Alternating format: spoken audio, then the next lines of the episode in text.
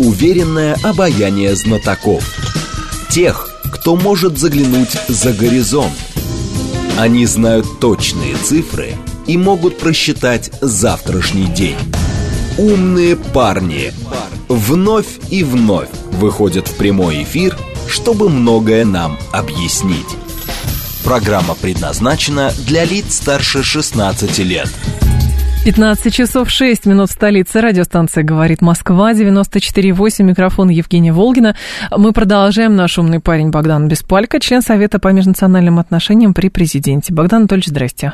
Здравствуйте. Здравствуйте. Наши координаты 7373948, телефон, смски плюс семь девять два пять восемь восемь восемь восемь девять четыре восемь.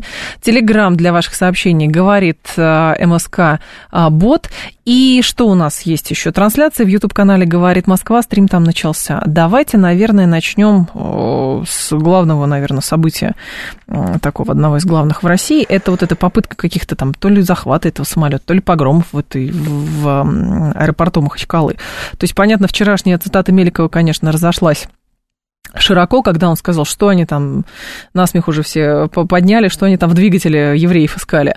Вот, и, наверное, еще все усугубляется тем, что ему продолжают эти мемы, скорее всего, слать и слать и слать, вот. Но, как бы, э, случай смешной, а ситуация страшная, потому что э, есть ощущение, что, как бы, вот, вот эти, помните, ну, поймите, они были спровоцированы, не надо жестко наказывать. А почему не надо жестко наказывать? Ну, это мне напоминает украинский Майдан, они же дети.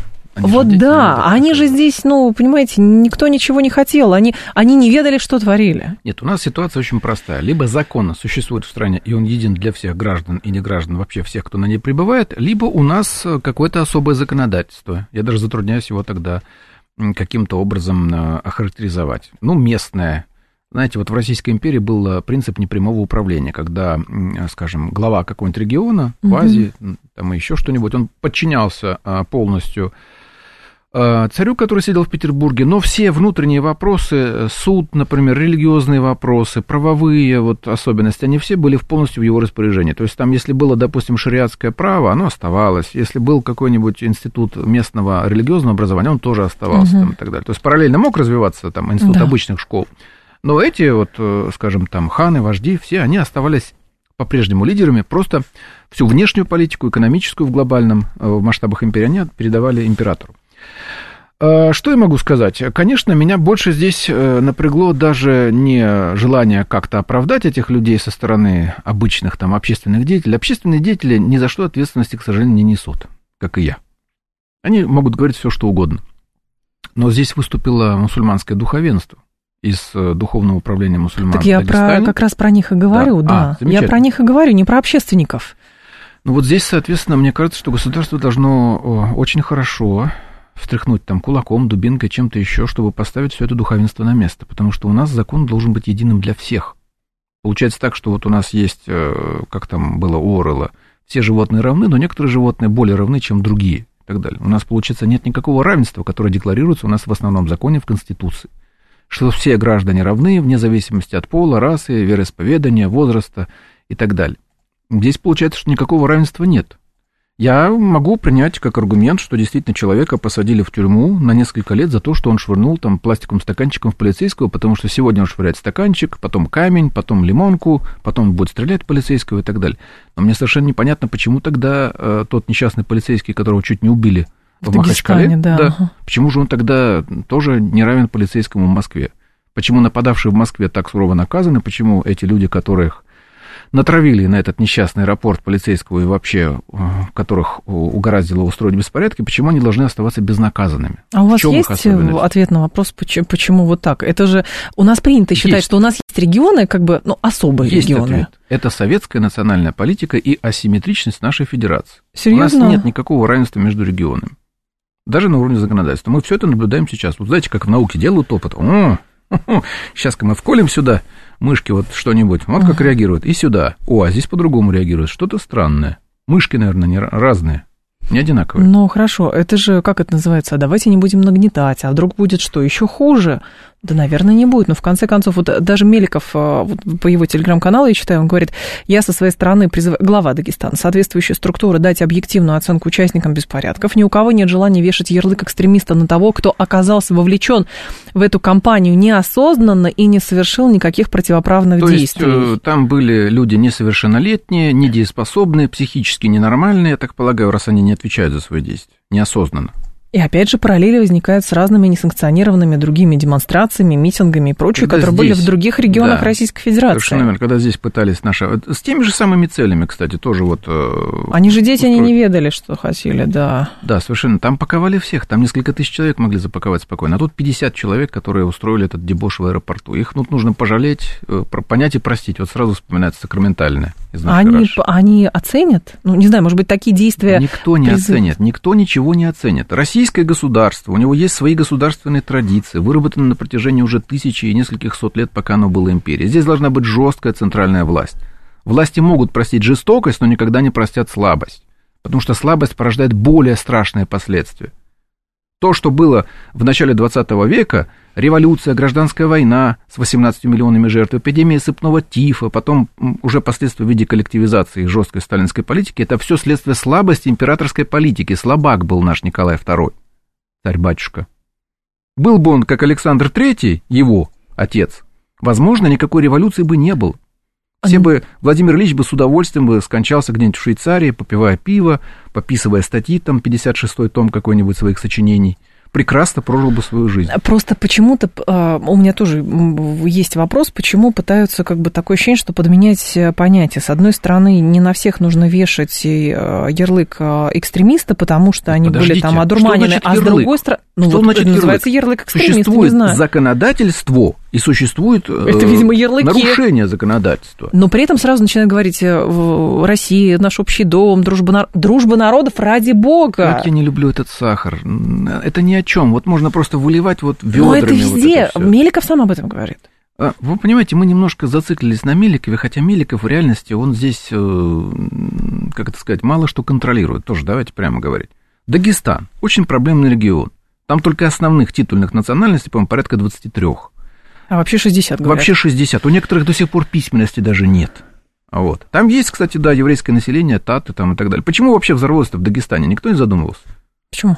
Потому что это один из самых проблемных регионов у нас в стране. Потому что там легче было это все взорвать. Ну, Ну, кстати, почему, вот, почему вдруг в Рязанской области не пошли мужики громить? А где здесь население? Да что ж такое-то? Где евреи? Что ж творится-то в Газе вообще? Да, народ к топору, вперед, там, ну, в Рязани все спокойно, в Вологде тоже там и так далее. Потому что это проблемный регион, в котором эти проблемы не решаются, в том числе и потому, что у нас до сих пор в- России те же болезни, те же принципы, что и в Советском Союзе национальной политики. А решить-то их можно как-то? Можно, Как? но это нужно иметь очень большую смелость, и нужно реформировать всю национальную политику, начиная, собственно говоря, с Конституции. Ну, а что, есть такое, опасения? что Да. означает вообще в Конституции, что у нас республики, вот эти субъекты, они у нас указаны как государство. Государство отдельное, у них свое Нет. гражданство, армия, Нет, внешняя конечно. политика. Но почему тогда не в Конституции так указано? Почему у нас глава а, одного из регионов это не Дагестан, Татарстан? Почему он имеет э, свойство, например, во-первых, до сих пор себя Президентом называть? да, а, по-моему, это отменили уже, нет? Вы знаете, это немножко сделали так вот, теперь Да? его именуют Раисом, но это примерно то же самое. Вот это, так сказать, такой хитрый ответ, только с другой стороны. Понятно. Но Так. почему он считает себя вправе проводить э, внешнеполитическую деятельность в отрыве от общего государственного поля? Там, наводить связи с Турцией, делать визиты в Турцию там, и так далее. Почему? Не знаю, ему делегировали это, наверное? Нет. Что он там все устроит? Смотрите в законодательство. У нас это все делегировано Министерству иностранных дел, ну, президенту, Мгм. может быть, какие-то межправительственные комиссии, межпарламентские там и так далее. А президенту Татарстана никто такого, э, простите, главе Татарстана никто такого не делегировал. В общем, вы, выход здесь, то есть э, не выход, а диагноз здесь один. Это национальная политика, которая у нас есть в России, которая неэффективна.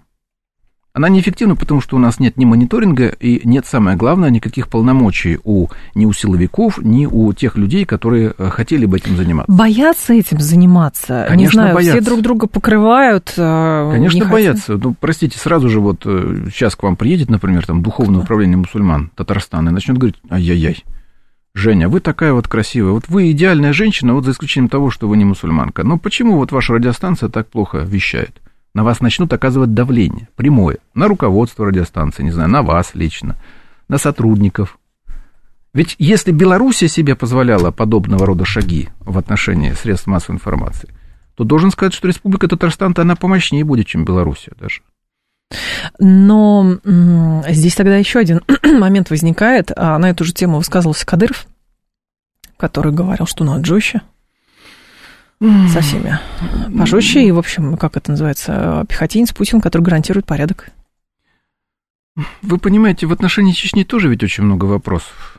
Вот э, почему э, так открыто? Я абсолютно не поддерживаю поступок Никиты Журавля, который сжигал Коран во время боевых действий. Точно с теми же целями, с которыми вот там пытались э, штурмовать аэропорт вот эти вот люди в Дагестане. Угу. А, но избивать его на камеру, заставлять его принимать ислам, фактически, это же так и было, верно? Ну, сейчас а, говорит, что Кора, Кора начал изучать, да, что-то такое. Но это все смотрится большинством даже жителей Чечни, очень рассматривается в очень негативном контексте. Просто никто против этого не уступает, потому что все тоже понимают, что Чечня это особый регион. Ну а как? Решили это как-то сделать так, чтобы другим неповадно было? Пусть один испугается настолько, чтобы другие больше не ходили и не жгли Коран. Ну, наверное, как это? Воспитательные меры. Только ну, другое хорошо, дело тогда, почему тогда... к Дагестану нет воспитательных Подождите, мер? Ну вот была зеркальная ситуация, когда там э, какой-то мусульманин ворвался там то ли в монастырь, то ли в храм, начал там что-то переворачивать, там какие-то святыни тоже, то ли христианские начал уничтожать, оскорблять и так далее. Давайте тогда его тоже так же вот сейчас заставим изучать Евангелие от Иоанна, апокалипсис наизусть учить, в тюрьму посадим лет на 40. А что с ним? Ничего, ну как, ну человек вот, видите, там тоже эмоции слишком, лишнюю чашку кофе выпил, вот у него пробило его на эмоции, вот он и ворвался там в этот монастырь или в храм. Если хорошо, если мы показываем так, что нельзя так поступать с Кораном, я совершенно согласен, нельзя. Уважаю все религии, уважаю угу. все народы, этносы там и так далее. Но давайте тогда вводить принцип э, соответствия. Тогда пускай те, кто оскорбляет христианство, Евангелие, храмы и прочее, пусть они несут такую же ответственность. Неофициально, хорошо, вот какие-то там, знаете, черная сотня, неизвестно откуда вдруг ну, взялась, ну, понятно, бородатые да. мужики его там вообще заставили, так сказать, принять христианство там в любом виде, в Мароницком или там в каком-нибудь еще там и так далее. То есть я выступаю это за что? Пожалуйста, я понимаю прекрасно, что у нас только на основании законодательства невозможно строить управление. Особенно в такой стране, как наша. Но у нас должна быть, во-первых, а, очень жесткая центральная власть, которая контролирует силовые органы. У силовых органов должна быть законодательная база и полномочия для наведения порядка. А то что такое? Бастрыкин выступает и говорит, вот, из-за мигрантов увеличилось количество насильственных преступлений на 23%. А сделать он явно ничего не может. Ну, потому что, как это, сразу начинается включать, нам для экономики нужны мигранты, а, соответственно, МВД должно профилактировать, а МВД только фиксирует, а у нас нет вот какого-то министерства по делам национальности, ну, какое-то вот действие, действующее, действенное. У нас есть Федеральное агентство по делам национальности. Федеральное него, агентство есть, да, да. У него нет полномочий, оно сейчас единственное, чем может быть займется, это мониторингом.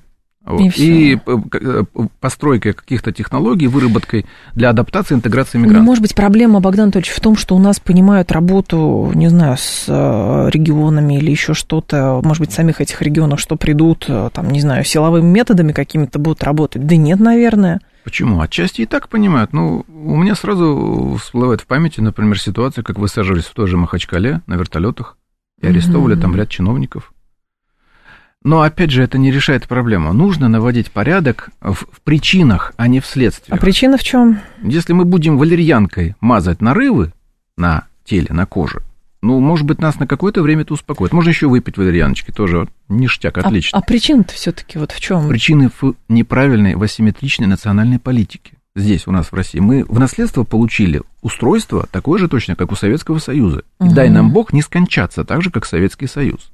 Советский Союз развалился по каким границам? По границам союзных советских социалистических республик, республик да. которые превратились в полноценные государства со своими элитками, которые очень много о себе возомнили, со своими национализмами, со своими идеологиями и уже, э, в общем-то, с, с абсолютно русофобскими э, идеями и с ориентацией на Запад с самого начала распада СССР.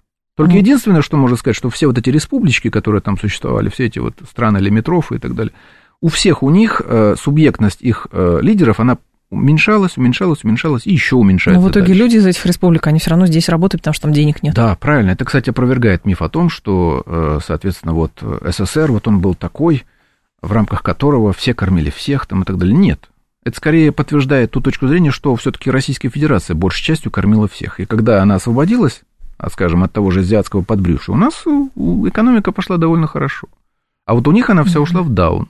Прибалтике вся ушла в даун. Но как экономика. тогда получается, что если даже вот говорить про вот эти республики центральноазиатские, сейчас, э, раньше говорили среднеазиатские, сейчас, оказывается, уже Это не надо так говорить. Да. Традиция. Вот, а почему мы не можем следовать или как демонстрировать свою политику, говоря, что, товарищи, а, помните, вот эта история хрестоматийная тоже была, когда пытались какой-то профсоюз мигрантов из одной из стран, трудовых мигрантов создать, тут предлагали какую-то, что то они свои права защищали и так далее, разговаривать с элитами этих государств, говоря совершенно простую вещь, что эти люди работают здесь, да, помогают экономике России там и так далее, но Российская Федерация тем самым страхует эти республики бывшие советские, от постоянных госпереворотов, потому что молодое, здоровое поколение и едет работать, зарабатывать, и есть где работать и зарабатывать. Евгений, вы совершенно правильно мыслите, но с элитами а, вот этих государств разговаривать абсолютно бесполезно. Они вас не услышат. Они только скажут, ага, ну тогда мы будем торговать своей независимостью, своей лимитровностью и так далее. Вот мы сейчас возьмем тут базу откроем, как в Киргизии, ну, да. американскую, или еще какую-нибудь, о, как,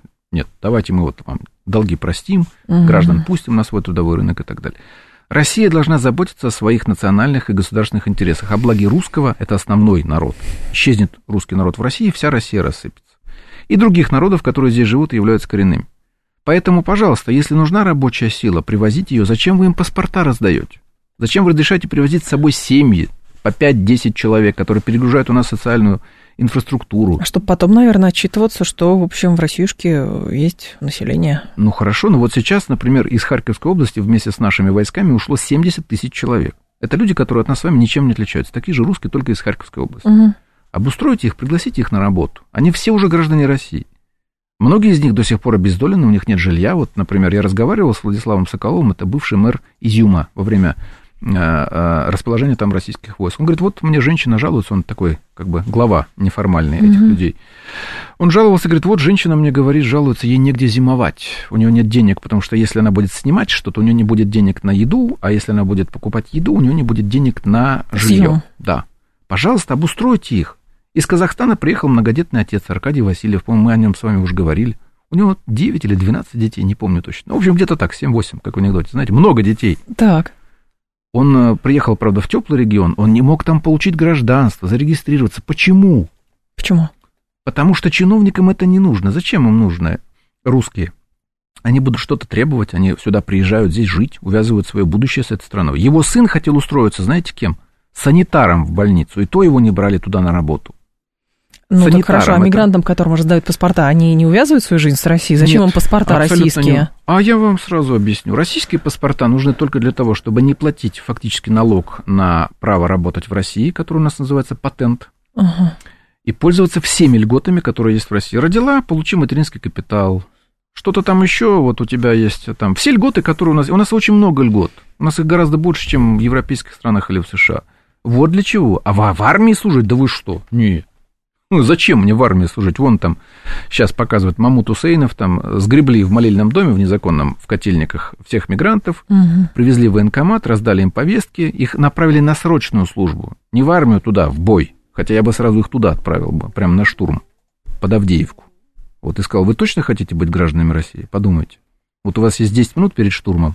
Или вы отказываетесь от российского гражданства и уезжаете домой. Ну, или работаете, но без гражданства.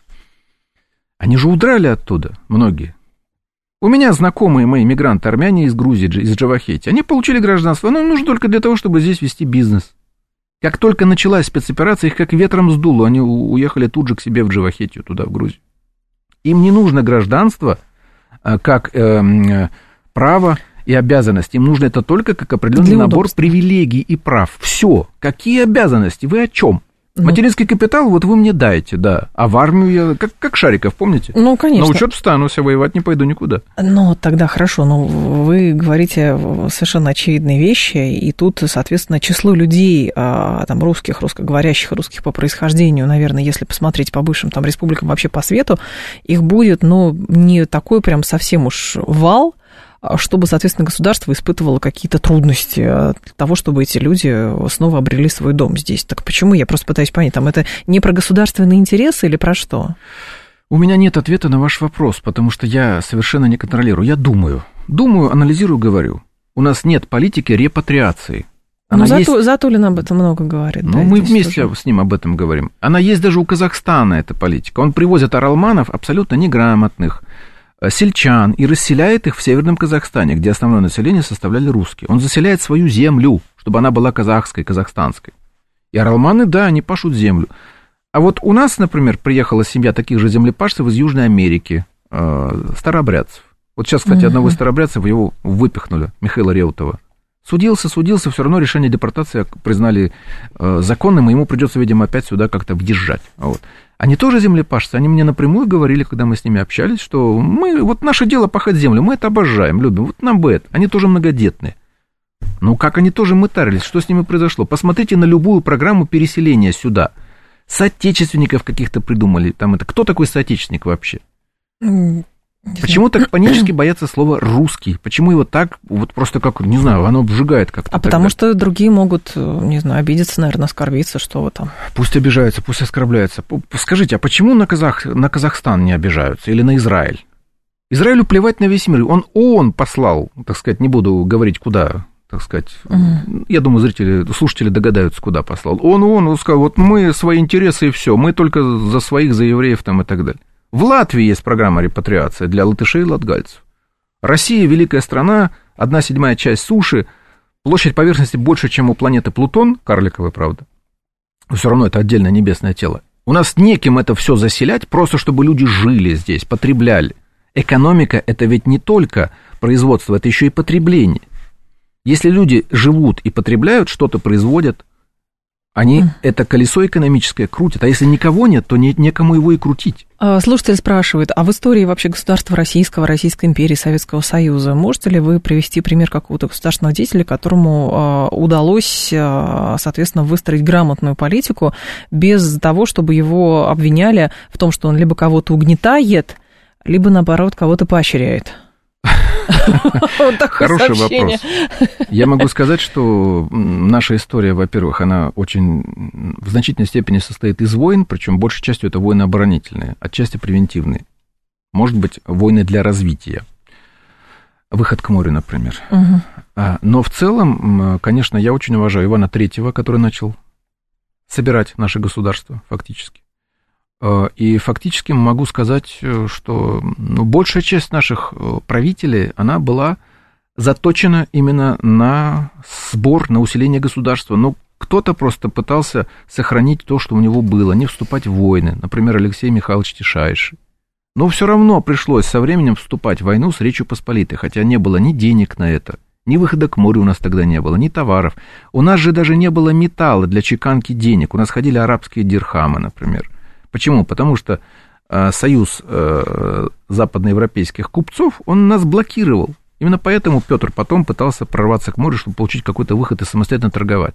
Мы не могли, мы не могли торговать с непосредственным потребителем. У нас постоянно навязывали нам посредников.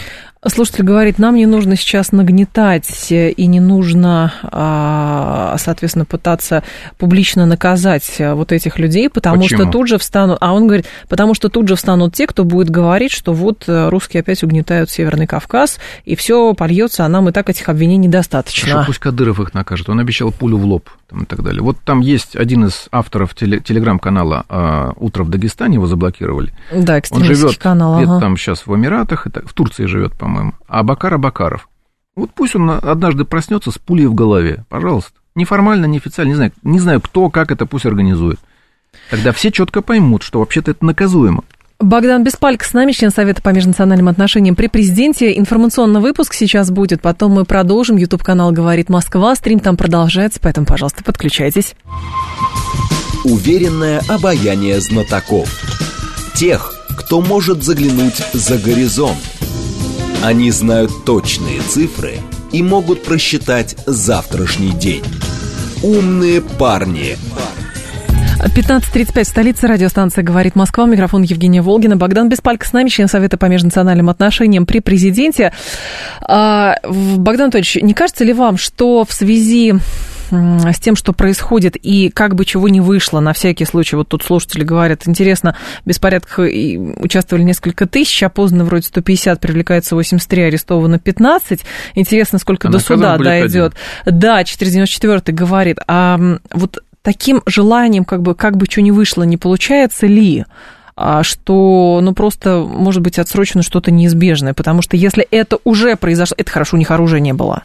Если это уже произошло, да, был повод, что там, э, не знаю, там, что-то им сказали, что там какие-то неправильные люди в этом самолете сидят. Ну, то есть, очевидно совершенно просто, что факт заряженной толпы на территории Российской Федерации есть. Два момента. На межнациональной теме, да, вот. Первый, стратегический. Да, действительно, это похоже, вот как мы говорили, на наличие проблемы, причем достаточно такой масштабной, и попытку просто отсрочить ее во времени, но не попытку ее решить. То есть, да, вот давайте это как-то сейчас вот мы замажем, как-нибудь зашьем, угу. вот это, и оно как-то само собой, рассосется само собой. Знаете, моя любимая карикатура у Алексея Миринова, это человек бежит по склону горы, за ним катится громадный шар, и он кричит, обещали же рассосется. Вот это примерно наша ситуация. Второе, это тактические выводы. Это то, что, да, действительно, удалось спровоцировать первый достаточно масштабный а, беспорядок в Дагестане. Угу. Удалось это сделать с помощью социальных сетей и с помощью ряда людей, которые там, внутри Дагестана, соответственно, на эту повестку либо а, поддались а, обольщению, либо, соответственно, они искренне ее разделяют. Еще раз повторю, Дагестан очень сложный регион им действительно нужно заниматься. Там э, есть несколько феноменальных явлений, которые относятся, например, как к тому, что это очень э, много этничный, полиэтничный регион, угу. так и к тому, что там, например, молодежь гораздо более консервативно религиозна, чем старшее поколение. Поэтому, конечно, когда они видят вот э, все эти больницы в Газе, которые там разрушаются, там, и как этому радуются там израильтяне, у них появляется чувство оскорбленного достоинства, что их единоверцев там убивают.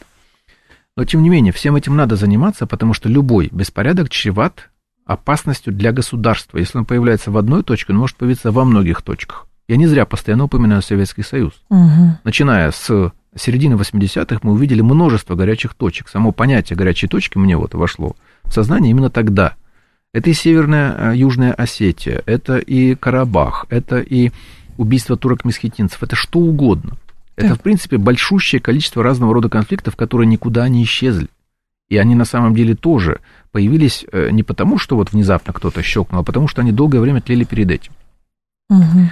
Поэтому сейчас я считаю, что, конечно, этих людей нужно наказать просто для того, чтобы другие хотя бы из страха не участвовали, не э, принимали участие в этих беспорядках, не организовывали их там и так далее.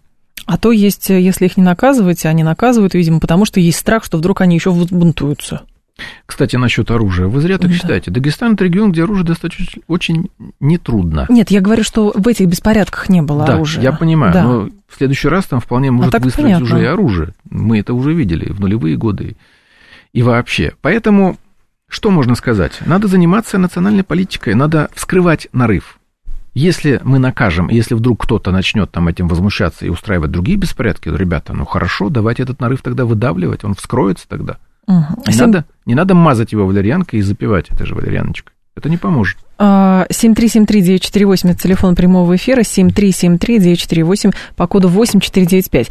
Так, прошу прощения, здесь есть еще заявление Владимира Путина, который говорит, что попытки посеять семена вражды, недоверия, ксенофобии, любые провокации, агрессивные действия, направленные против России, обречены на провал вал. А здесь вопрос, конечно, кто этим пользуется. То есть эти зачатки, семена, они присутствуют на территории России или из-за рубежа этим умело пользуются и сеют? Как вы это видите? А, я бы сказал, их поливают. Зачатки да? есть, конечно, да. есть, да. Но они не только в России. Давайте вспомним, как киргизы убивали узбеков, например, и, и наоборот, по-моему, там, как э, были пограничные конфликты между Узбекистаном и Таджикистаном, по-моему, или нет, Киргизией и Таджикистаном uh-huh. там, и так далее. Там очень много конфликтов. Вот один из них сейчас разрешился долгой войной, которая шла несколько десятков лет, и изгнанием 120 тысяч человек, фактически, исходом их оттуда. Я имею в виду Карабахский конфликт. Но если умело вбросить информацию, оружие, организовать какую-нибудь провокацию, то в этом случае этот конфликт э, будет похож на костерчик маленький, спичку, которую вот поднесли к баку с бензином. Это Все касается вспыхнет. риска, э, там, я не знаю, еврейских погромов или любых? Любых... часто в основном про именно про евреев ну, если... говорят, что они под ударом да, да. по всему миру. На самом деле, я понимаю, что в Дагестане там жили таты, это горские евреи. А, вот, кстати, сейчас уже подзабыли певицу Жасмину Тана как раз uh из этого народа. Но в целом это все-таки регион, в котором евреи в большом количестве не живут. Еще раз повторю, это просто проблемный регион, где удалось спровоцировать беспорядки. Там их пытались провоцировать и другим образом, противодействовать специальной военной операции. Много чего там было. Угу. В любом случае, я считаю, что подобного рода вещи должны жестко купироваться. 7373948, телефон прямого эфира, пару звонков примем. Здрасте, алло, слушаем вас, пожалуйста. Добрый день, Сергей Алексеевич. Да, Сергей Алексеевич. Богдан Анатольевич, среди тех полутора тысяч человек, ну, чуть меньше, чуть больше, неважно, которые приняли участие в беспорядках в Махачкале, были местные организаторы, были боевые группы, тех и других были, э, были десятки, но даже не сотни. Но были и те, кто клюнул, поддался на провокации и, скорее всего, сейчас жалеют об этом, видя реакцию в целом дагестанского народа. Чем, на ваш взгляд, можно объяснить, что наша российская молодежь, и не только в Дагестане, разумеется, в своей основе поддается враждебному внешнему влиянию через средства массовой информации, о чем, кстати, говорил Путин. В то время как в СССР, например, в 60-е годы и в начале 70-х особенно, по признанию самих разведструктур Запада, осуществлять вербовку и пропаганду среди советских людей было крайне сложно. Спасибо. Ну, сравнение, конечно, очень масштабное. Ну, во-первых, 60-е годы – это эпоха все-таки еще недалеко а, от Великой Отечественной войны. Это эпоха очень большого, значимого экономического роста. Рост до 15% ВВП в год, вот, который сейчас угу. не демонстрирует даже Китай. А, а с другой стороны, в 70-е, 80-е годы все массово слушали радиостанции за рубежа. Даже я слушал. Я слушал BBC, например, случайно поймал что-то интересное, я это слушал. Слушали «Голос Америки», слушали «Радио Свобода», много чего слушали, поэтому монополии на информацию в СССР не было. Просто тогда не было столь развитой технологической отрасли, которая позволяет теперь превращать телефон как в универсальный приемник чего угодно, так и наоборот, в ретранслятор. Можно заснять и куда-то в интернет разместить. Что касается группы, которая там, в Махачкале, по-хорошему нужно было бы выявить организаторов, там, боевиков, логистов, медийщиков, и вот их всех жесточайшим образом наказать.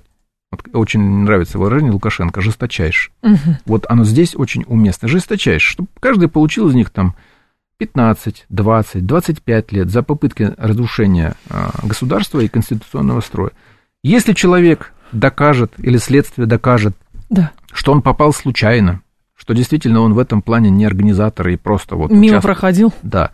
Ну, пожалуйста, он тоже должен быть наказан, но только мягче. Но еще раз напомню, что вот все равно у массы людей возникнет определенные mm-hmm. вопросы. Почему человека, который бросил стаканчик полицейского в Москве, посадили на несколько лет, а этих людей нам мусульманское духовенство предлагает помиловать и отнестись к ним с пониманием. С какой стати я к ним должен отнестись с пониманием? Вот сегодня они громят евреев в Махачкале, а завтра они решат громить кого-то другого, по другой причине.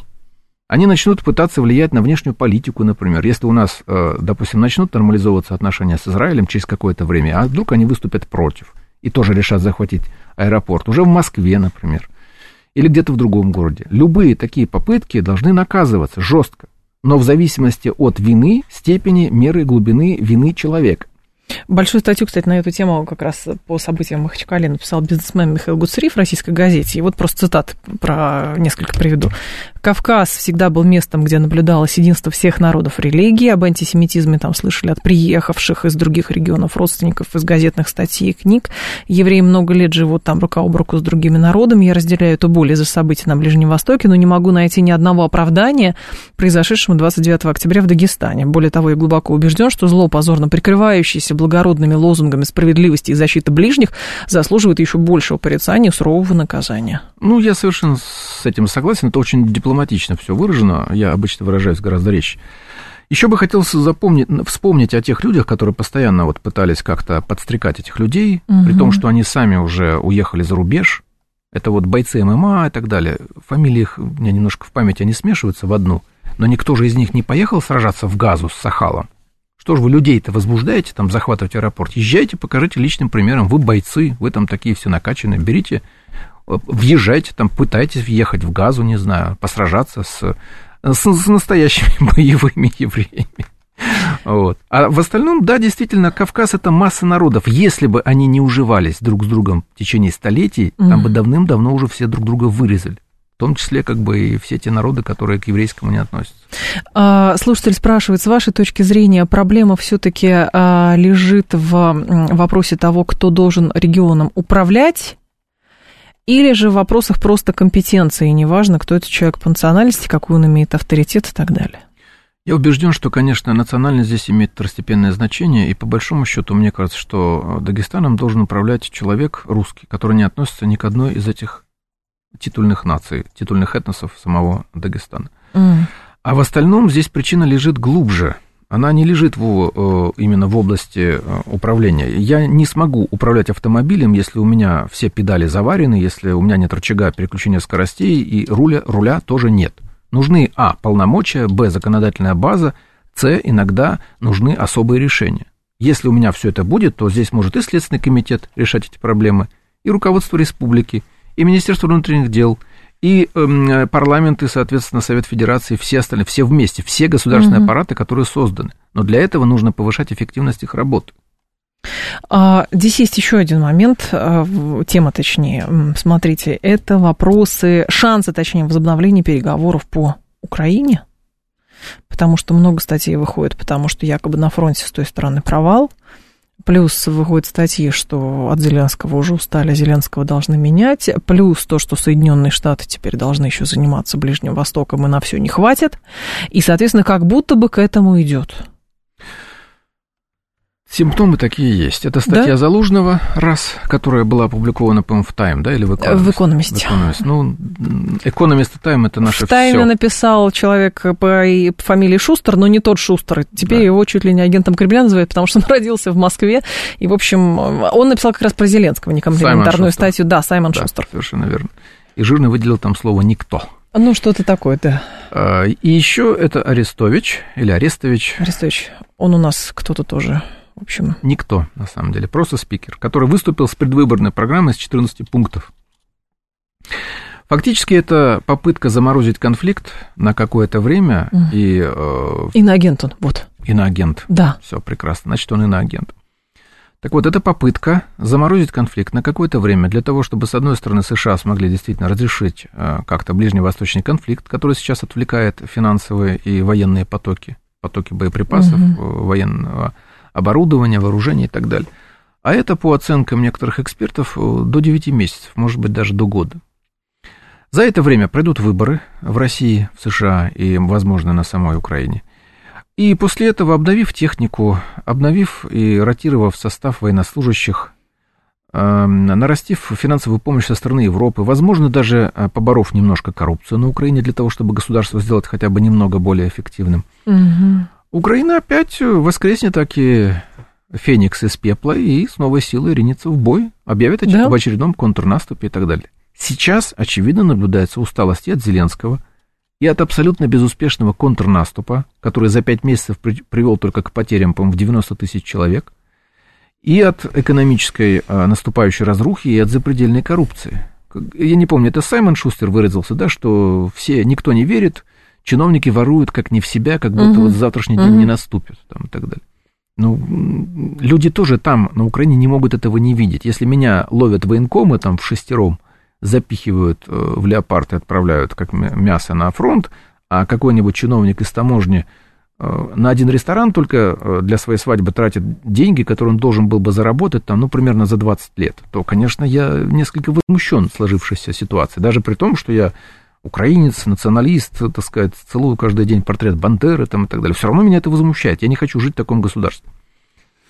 Ну хорошо, а тогда какие для Российской Федерации? Это можно прочитывать здесь какие-то сигналы, потому что, опять же, эти статьи ну, э, сигнал могут, очень можно простой. рассматривать как манипуляции. Абсолютно верно. Сигнал очень простой. Давайте мы на время замеримся, чтобы мы потом могли наконец-то вас уже побороть.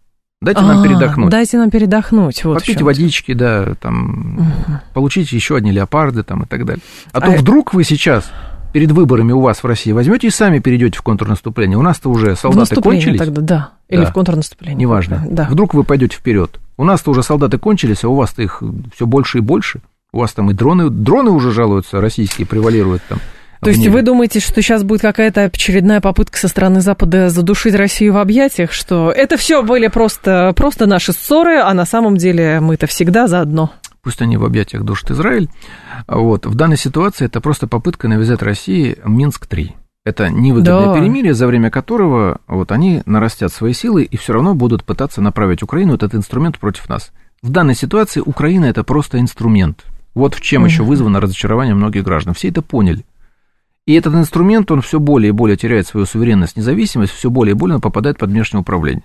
Даже у Арестовича, у него, наряду с чисто популистскими заявлениями в этих 14 пунктах, я не понимаю, как можно, например, э, обещать реформировать мобилизацию, отпуская мужчин за рубеж под обещание, что они вернутся. Все мужчины тут же уедут за рубеж и никогда не вернутся. Слово джентльмена. Ну да. Да, я распишусь три раза вообще. На лбу выбью татуировку, что я вернусь, да. Но, с другой стороны, он, например, выступает за усиление специальной антикоррупционной прокуратуры, Национального антикоррупционного бюро, Э, специальные суда там и так далее. Угу. Это все органы внешнего управления. То есть Украина, она вообще утратит уже, она будет просто чиновником управляться. Она и сейчас, в принципе, имеет какую-то такую... Ну, значит, договариваться о гипотетическом перемирии по какому бы ни было сценарию а в Москву приедет, не знаю кто, Виктория Нуланд, что ли? Нет, что Блинкен? Это Блинкен, скорее Блинкен всего. приедет. Может быть, Салливан. Любые переговоры публичные, они всего лишь венчают собой непубличные, когда уже так. обо всем договорились, а потом приехали, торжественно подписали. Да, вы правы. Примирение будет э, обеспечено уже вовсе не украинскими политиками. А как же, а будут тогда говорить, что, ну, подождите, мы вам тогда, мы же говорим, а вы нам гарантии дадите? Он говорит, слово джентльмена, конечно, там никакой инфраструктуры НАТО, внеблоковый статус, ну куда? Прекрасно. Куда тогда... мы доходягу возьмем в Евросоюз? Прекрасно. Вот пять западноукраинских областей. Берите их в Евросоюз. А вот. Пошли скорее в сельсовет, как говорится, подпишем договор там и так далее. А вот все остальное, давайте тут будут небольшие гарнизоны российской армии стоять для гарантии. Конечно. Да. Конечно. Желательно еще ракетные установки, чтобы вот вдруг там из Румынии, из Польши, вы же в НАТО все, Вдруг там кто-нибудь Они будут говорить, случайно. да мы вас умоляем, давайте вы без гарнизонов и без установок, потому что иначе Польша будет беспокоиться. Но мы говорим, конечно, конечно. Это, вы знаете, напоминает э, Ильфа и Петрова, что, а можно сначала стулья, а потом деньги? Можно, но деньги вперед. Можно, но ну, будут стоять не ракеты, а, не знаю, там, ракетные установки и так далее. С ракетными установками можно, да, вести переговоры. А, да, и единственное, арестующий не иноагент, а в списке экстремистов вот. Да черт его побери, расстрелять. Не, не могу. Расстрелять не, непременно. Богдан Анатольевич, не, не могу, потому что есть Роскомнадзор, который бдит, чтобы мы не забыли никаких иноагентов, экстремистов и прочее. 7373948, телефон прямого эфира. Давайте вас послушаем. Здрасте, алло. Здрасте, Хайдар. Если перемирение будет, это народ, мы не простим. Сколько наших пацанов погибло уже. Добить надо этот хохла Ой, так, давайте только... только да человек понятно, истину им... глаголит, я с ним совершенно согласен, кстати. Добить эту фашистскую гадину. Вот пусть там к власти придет какой-нибудь условный, там, не знаю... Кто? Не знаю, Василий Свинаренко, который будет говорить, я за союз с Россией, всегда. Тайо, таеж, таможенный союз, ну, чуть не сказал таежный.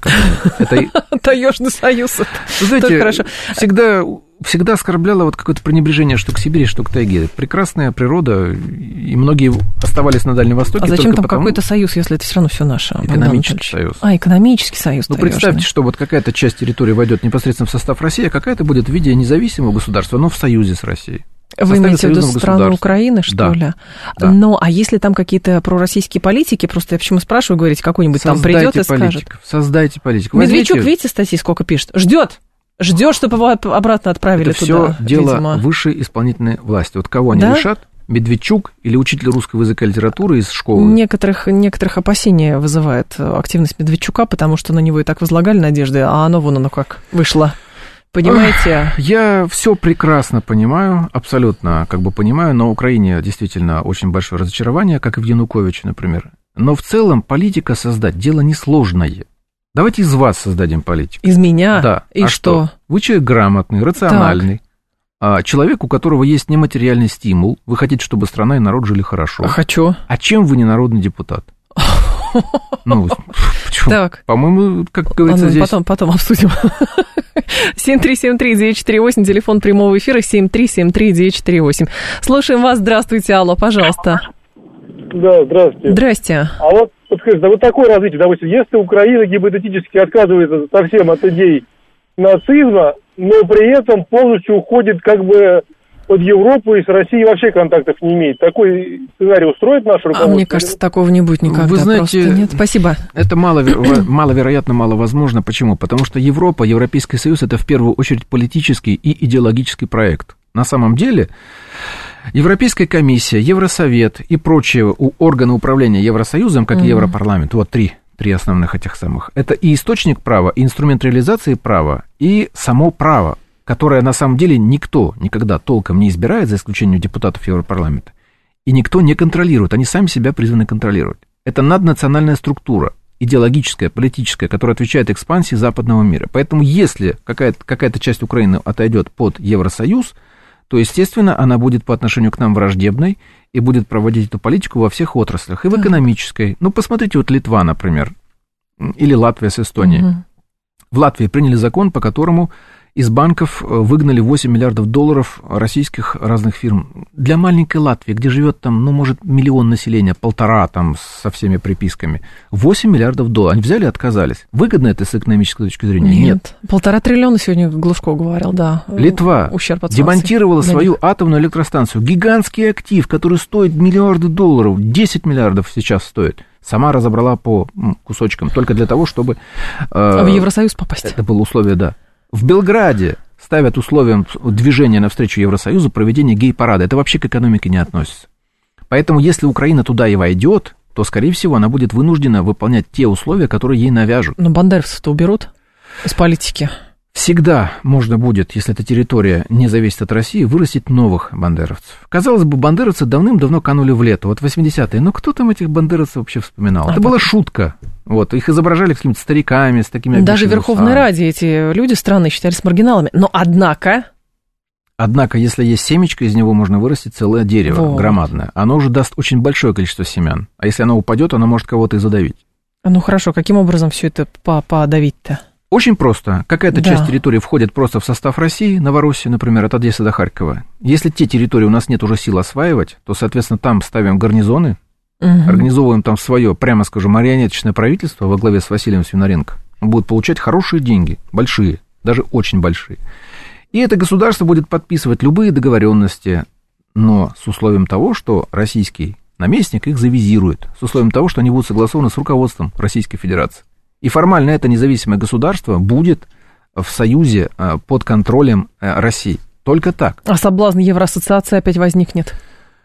Ну что, Василий Свинаренко в этом случае может просто взять и сказать, ребят, вы знаете, мы вообще-то посчитали, начиная вот со времен Януковича, Евроассоциация нам ничего не принесла, только разрушение промышленности, инфраструктуры и депопуляцию. Поэтому давайте-ка, идите-ка вы со своей Евроассоциацией вот туда, Хотите с нами торговать? Пожалуйста. Угу. У нас есть полезные ископаемые, уран, редкоземельные металлы. Тогда всё. никакого профита для Запада нету. Зачем, а все это надо было начинать? Нет, нет, не нам. Нет. Западу есть очень большой профит. Но, Какой? Но, скажем так, если сейчас вдруг по мановению волшебной палочки Евгения так махнет, война ага. закончилась, все. Так. Причем с любыми результатами, с выгодными для России и так далее. Американцы останутся в колоссальном выигрыше. Почему? Они загрузили свой ВПК заказами до там не знаю, на 20 лет вперед, 30 угу. лет вперед. Они разрушили своих экономических конкурентов, Евросоюз, самых опасных.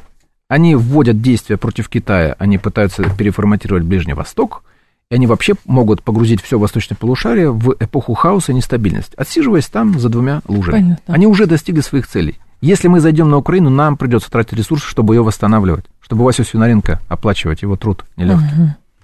Богдан Беспалько был с нами, член Совета по межнациональным отношениям при президенте. Богдан Анатольевич, спасибо, ждем вас снова. Далее у нас информационный выпуск, потом Юрий Боткин. Я с вами до вторника прощаюсь. Всем хороших выходных.